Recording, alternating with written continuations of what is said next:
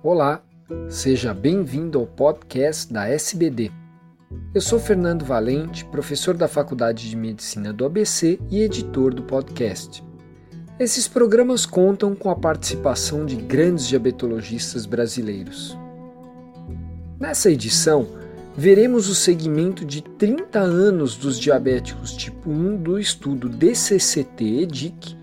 que reforça a importância do tratamento glicêmico intensivo precoce nos desfechos cardiovasculares. Olá, eu sou Mônica Gabay, do Centro de Diabetes da Unifesp, e venho aqui contar para vocês um estudo que saiu no Diabetes Care agora de maio, que é o follow-up uh, do DCCT e o EDIC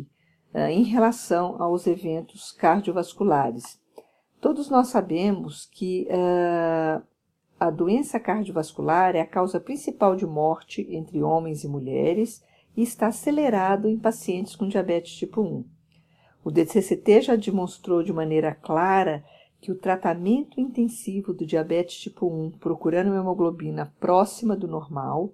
comparado ao tratamento convencional, reduziu o desenvolvimento e a progressão de retinopatia, nefropatia e neuropatia. E posteriormente o EDIC, que foi a continuação do DCCT, demonstrou que mesmo os pacientes de terapia intensiva que a, hemoglobina glicada subiu e atingiu média semelhante ao grupo convencional, ainda apresentavam benefícios do tratamento do período em que estiveram com tratamento intensivo, mostrando um aspecto positivo que foi denominado memória metabólica.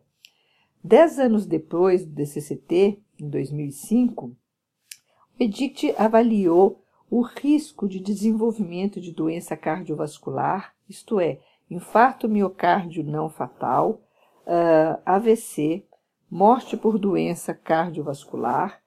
uh, angina, revascularização e mostrou uma queda no risco de desenvolvimento dessas doenças. No entanto, existiam poucos eventos e, não pôde ter uma conclusão final. Desta maneira, o estudo atual demonstra o segmento de 30 anos daqueles pacientes que foram avaliados durante, durante o DCCT, tanto com terapia intensiva é, insulínica como terapia convencional, e demonstram que, depois desses 30 anos, ocorreu 149 eventos cardiovasculares no grupo intensivo contra 217 eventos no grupo convencional, de maneira que houve uma diminuição de qualquer evento cardiovascular em 30% e uma diminuição de 32% na incidência de eventos cardiovasculares maiores, aqui denominados infarto do miocárdio não fatal o AVC e a morte por doença cardiovascular. Uh, vale a pena ressaltar que, quando se compara a avaliação feita 10 anos após, que mostrou uma diminuição de 42% no risco de doença cardiovascular, e agora 30 anos após, que evidenciou uma diminuição de 30%, apesar deste declínio, está nítido, claro, as vantagens e os benefícios do, da terapia intensiva logo no começo, a famosa memória metabólica. Uh, eles discutem que a aceleração da doença cardiovascular no diabetes tipo 1 possa ocorrer por vários mecanismos, entre os quais a doença renal, os distúrbios nos lipídios e as alterações de pressão uh, sanguínea. Uh, eles demonstraram que essas alterações provocadas associada à alteração da glicemia uh, podem justificar mecanismos que alterem a glicooxidação, o estresse oxidativo, a inflamação e a formação de produtos finais uh, de glicolização avançada.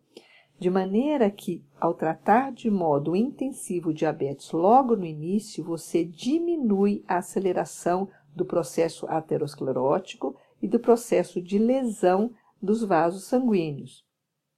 preconizando, portanto, que seja utilizado desde o início do tratamento do paciente diabetes tipo 1